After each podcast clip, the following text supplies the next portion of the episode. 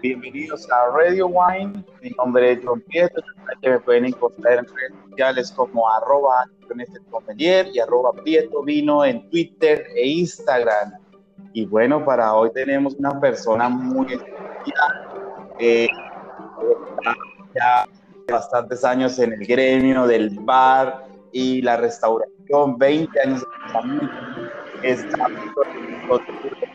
David, bienvenido, ¿cómo vas? Hola John, ¿cómo estás? Muchas gracias por la invitación, ¿me escuchan bien? Súper bien, David, súper bien. Muchas gracias de verdad por estar con nosotros. Y bueno, David, yo te invité pues, porque, ah, pues aparte de nosotros hablar, unas burbujas que se llaman esas, esas formas de hablar de otros licores o de algunos licores que son a base de vino. Y por ejemplo, hoy es el caso del vermut, vermut o vermut que pues las tres cosas o las tres formas de decirlo están totalmente habilitadas, sean de forma alemana o de otro origen. Y pues David, para ti, ¿qué es el Bermud y bienvenido? Bueno, muchas gracias nuevamente y pues un saludo a todos los que están al otro lado de, de la señal. Bueno, para mí, ¿qué es el Bermud? Pues primero, si lo vemos desde la parte técnica, es una base vínica aromatizada con muchos, pero muchos años o siglos de conocimiento. Si lo vemos desde la parte de la aplicación en la coctelería, es de pronto ese as bajo la manga con el que puedes lograr nuevas capas y esencias de sabor, si lo sabes usar. Si lo quieres ver desde el punto de vista de la economía de la barra o de la economía del restaurante, pues es una base un producto con el que puedes lograr eh, eh, coctelería o bebidas, aperitivos de muy bajo costo y bastante rentables.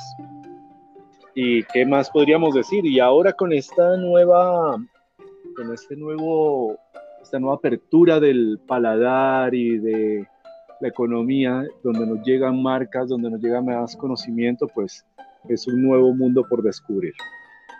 Bueno, aquí David, el tema, el tema de Bermudo Bermud, aquí habla de un personaje muy interesante que es Hipócrates, que es, es el famoso padre de la filosofía y médico, eh, además filósofo y médico de la antigüedad, que nació en el 460 a.C. Y él lo que hizo fue lo que tú nos estás contando, ¿no? Agregar base vínica, luego poner a flores de ajenjo, y agregar algunas otras experiencias de, de, al vino y pues es el famoso vino hipocrático o vino de hierbas. Dentro de toda esa parte histórica, no sé si tengas alguna más o algo que tú digas históricamente hablando o si tienes algún relato interesante sobre el Vermut. Pues realmente podría ser el aporte sobre, la, sobre lo que acabas de decir no solo se conoce que el vino hipocrático fue un Bermuda antiguo, o el antecesor, sino que en los tiempos de los romanos ya se venía haciendo un tema con el vino que era aromatizarlo. ¿Por qué? Pues imaginémonos eh, en el siglo III antes de Cristo, cuando ya empiezan los romanos a llevar eh, sus vinos por todo el mundo o por todo su imperio conquistado. Pues esto iba lomo de camello, lomo de caballo, lomo de vaca, de, animal de carga del momento. No se guardaban precisamente en las botellas como lo conocemos al vino no moderno, sino que iban en odres de piel o de pronto en alforcas o de pronto en cántaros y todo ese, pues imagínate todo el ambiente, ¿no? El, sudor del animal, más todos los olores, pues el vino no se conservaba, el vino era horrible. La gente que tenía dinero, pues los grandes magnates del momento compraban el vino y le encargaban a sus mayordomos que lo mejoraran. ¿Qué era esta mejora? Agregar miel, agregar especies. Sabemos que el comercio de las especies siempre fue un comercio muy costoso y el que tenía acceso a ellas era porque tenía el dinero para. Entonces, eh, perdón la bulla. No te preocupes, David, estamos escuchando muy bien, gracias.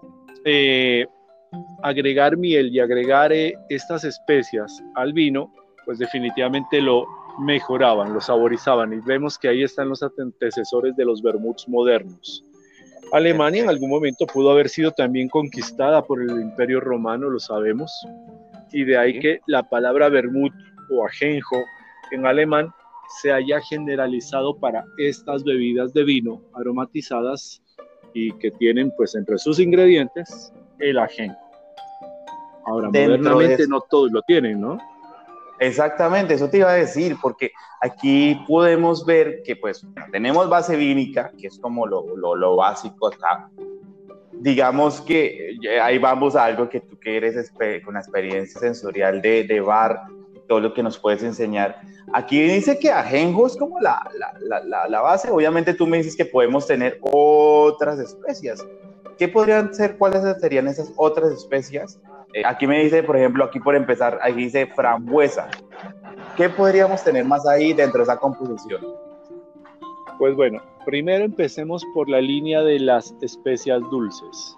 Si tomas una, un vermut y también dependiendo mucho de su origen, si es italiano, francés o quizás español, que son los países que actualmente más consumen vermut como parte de su tradición y su vida diaria, vamos a encontrar canela, vamos a encontrar pimienta, pimienta dulce o de Jamaica, como le llamamos en Colombia, vamos a tener regaliz, en algunos casos vas a notar eh, dejos de anís estrellado, otros eh, tienden a aromatizar con algo de genciana para dar un toque amargo, sobre todo en los franceses encontramos genciana, mientras que en la parte de Italia ellos ponen el amargo con quina. Los vermuts españoles tienen la ventaja de no ser tan quinados, porque son eh, quizás eh, vermuts hechos más para un consumo directo, no tanto para la mezcla como lo hemos visto en otros países. Entonces, imagínate la riqueza de todas estas hierbas alpinas, estas hierbas del Mediterráneo, todo este, este catálogo botánico, pues cada quien le va a poner algo de lo suyo, ¿no? Comino, alcalavea, eh, pues miles. Digamos, si, nosotros tuviéramos aquí el, el digamos, la posibilidad, yo creo que también podríamos estar haciendo un, un super vermut, digamos, y si yo te, lo, te lo pongo, digamos, si, si pudiese, obviamente, aquí nos están escuchando, habla hispana, Latinoamérica y España, obviamente hay algunos que nos están escuchando en algunos países como Irlanda, en Canadá, que, que tenemos audiencia. ¿Qué puede ser ese primer paso, ¿es posible hacerlo en casa o mejor que no lo traiga una, una corporación o mejor, ¿cómo lo ves por ese lado? Ok, el vino Bermuda artesanal, vamos a llamarle así. Exacto, sí, sí. Sí, es posible hacerlo en casa, pero yo creo que tenemos que recurrir al expertise o al conocimiento que tienen estas grandes marcas o estos grandes países para contribuirnos en su, en su proceder. Yo no puedo hacer un buen vermouth en un susbay y lo dejo ocho horas de maceración y calor, frío, etcétera, y ya digo que tengo el mejor vermouth del mundo. No. Okay. esa máquina hace un proceso muy diferente a lo que va a ser el tiempo, el largo tiempo. Por eso el ron del Caribe no es lo mismo que un ron de altura. ¿Qué los ah, diferencia? El tiempo, la presión, etcétera. Segundo, escoger una buena base vínica. Hay un mal conocimiento, por ejemplo, en cuanto a que los vermut rosos italianos o vermut rojo italiano está hecho de uvas rojas o vino tinto rojo. No es así. Necesitas vino blanco. De pronto puede venir de uvas rojas, pero el prensado tiene que ser que te dé un vino blanco y es la oxidación más la adición de colores caramelo lo que te da ese, ese color eh, ámbar, ese color rojo. He visto mucho, sobre todo en Bogotá y en algunos lados, que lo hacen con vinos tintos. Quizás no les quede mal, pero tenemos que tener en cuenta el retrogusto, toda esa parte de los tánicos que se van a ir oxidando durante mucho tiempo, que te van a dejar sedimentos, que pronto incluso van a dejar turbia la mezcla. Entonces es como lo que te digo, vamos a la fuente, cómo lo hacen ellos y cómo lo puedo emular. Una vez que ya lo emulé, que veo que tengo un buen resultado, que tuve quizás mis hierbitas macerándose un par de meses a la sombra o en la oscuridad, lejos de olores, lejos de cambios de temperatura, pues vamos viendo el resultado, ok, mejor. Ir probando diferentes marcas de vino, porque lamentablemente ahí sí no podemos decir voy a hacer mi propio vino y desde mi propio vino voy a hacer mi propio vermut. Eso ya es un camello mucho más largo y vas a necesitar una infraestructura mucho más compleja. Exactamente. Y el conocimiento, el conocimiento botánico. No puedes llegar a mezclar todo como si eso fuera una mazamorra. Me imagino. no, no, no. exacto, no, no te preocupes. Y ahí, es, ahí, va, la, ahí va encuentro, ahí cuando va a entrar a la mezcla y esos aromas, esos sabores que tú nos indicas, que tiene que ser eh, equilibrado, que tiene que ser eh, muy bien hecho. Eh, este, esta clase de, de, hierbas, digamos si tú yo dijeras, oye, la, la, las, las, diferencias que podemos encontrar dentro de los vermut pueden ser, yo he visto, dulces y secos, no sé si estoy bien, no sé si estoy bien. Y la otra, el tema del color, es como lo que yo per, que permanece en un bar. Eh, ¿Cuál podría ser esas, digamos, grandes diferencias y, algunas eh, diferenciación? Y además, ¿en qué lo puedo utilizar más el uno que el otro? Pues mira, tenemos, digamos, los tres grandes grupos. Bianco, que es el blanco dulce, roso, que generalmente tiene el mismo nivel de dulzura que el bianco, pero al tener una mayor carga de hierbas o una maceración mucho más larga, pues también le da más taninos y suele ese amargo oculta la parte dulce. Y tenemos lo que llamaríamos los vermouth dry o secos, que ellos provienen de, de Francia, ellos fueron los que generaron este tipo de vermouths donde el gusto es un vino seco, pero con notas aromáticas. Bianco a mí me gusta mucho para bebidas frescas, bebidas que pueden contener cítricos, bebidas largas, bebidas tropicales, por ejemplo, tú que estás allá en Cartagena, delicioso hacer un par de spritz con Bianco o hacer un servicio con soda y unas rodajas de lima, queda delicioso. Ajá, ok. Eh, quizás por las características en cambio del roso, que es un poco más macerado, una mayor concentración de botánicos y de sabor, en el retrogusto siempre te va a dejar una, una perdurancia más larga.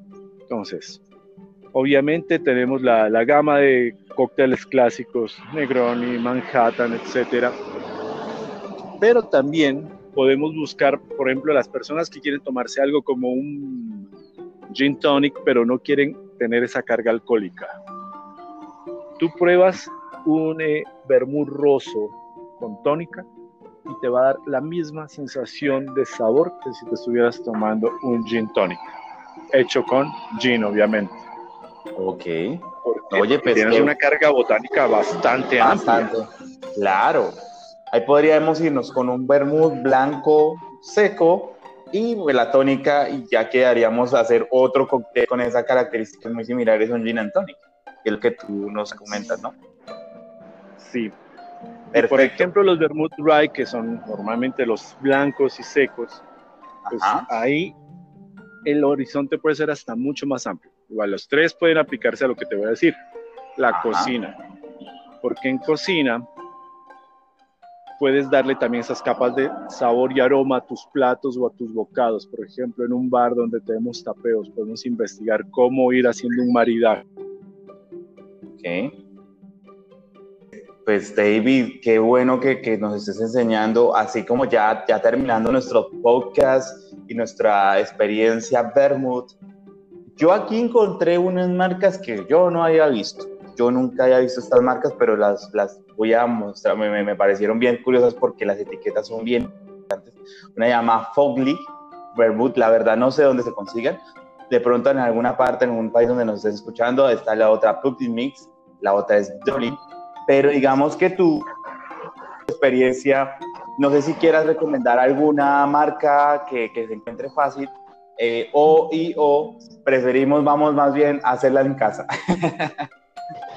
Mira, realmente marcas hay miles. O sea, si vamos a hablar de Bermuds, lo que hemos visto en Colombia no es ni el 1%. ahí sí te voy a decir, tenemos cinco marcas y por tener cinco marcas de, de diferentes importadores creemos que ya lo conocemos y estamos impresionantemente alejados de lo que puede ser el panorama de los vermuts. Es impresionante, realmente así como hay vinos, John, hay, hay vermuts, hay cientos. Hay, cientos, hay marcas pequeñas, marcas viejas, marcas costosísimas, marcas que incluso son tan buenas que no alcanzan a salir de su país de origen porque ya es un producto requerido por los nacionales y prácticamente la producción se queda en, el consumo interno. Entonces, ¿qué recomiendo yo? Prueben, por favor, prueben, den la oportunidad de probar y darle el perfil de sabor que buscan a sus bebidas o a su consumo. El mismo vermut roso de diferentes marcas no me va a dar el mismo resultado en el Negroni. Ejemplo, ya que hablamos, les gusta mucho el Negroni en Bogotá o les fascina, ahora están encantados con esta vaina. Mi gato se llama Negroni, mi gato se llama Negroni, se llama Negroni. Por ahí a veces cuando ustedes escuchen por acá, mi gente de Radio Wine, un gato ñau, ese se llama Negroni. Ahí está Negroni. Ahí está Negroni. Eh, David, pues bueno, eh, ya, ya terminando, eh, David, gracias. Ver muy vida es lo que nos toca ahora. Y David, yo quisiera que nos regalara tus redes sociales, por favor, para que te podamos encontrar en algún momento en Instagram, en Twitter. Oye, yo quiero que me asesores súper bien sobre vida, sobre el tema del bar, véndanos una mano, estoy en Perú, eh, estoy en Brasil, ven, colabóranos con esto. ¿Dónde te podemos contactar más fácilmente por redes sociales? Bueno, mis redes sociales, tanto en Instagram, Facebook y Twitter, las tres son arroba Davo con V, Barmaster todo unido, arroba Davo Barmaster. Bueno, David, ya sabes que estamos en Radio Wine eh, David, un fuerte abrazo y muchas gracias por tu conocimiento. Johncito, igualmente, gracias por la invitación. Gracias por este espacio y ojalá, ojalá que todos eh, los que están escuchando, pues les quede más bien la curiosidad de, no, no se haya resuelto la duda, sino que les haya abierto una duda más, un, eh, un espacio para la investigación y para el conocimiento. Perfecto. Bermud Radio Buena Arriba. Gracias, Dao. Cuídate mucho, qué gran un saludo. Chao. Chao, chao.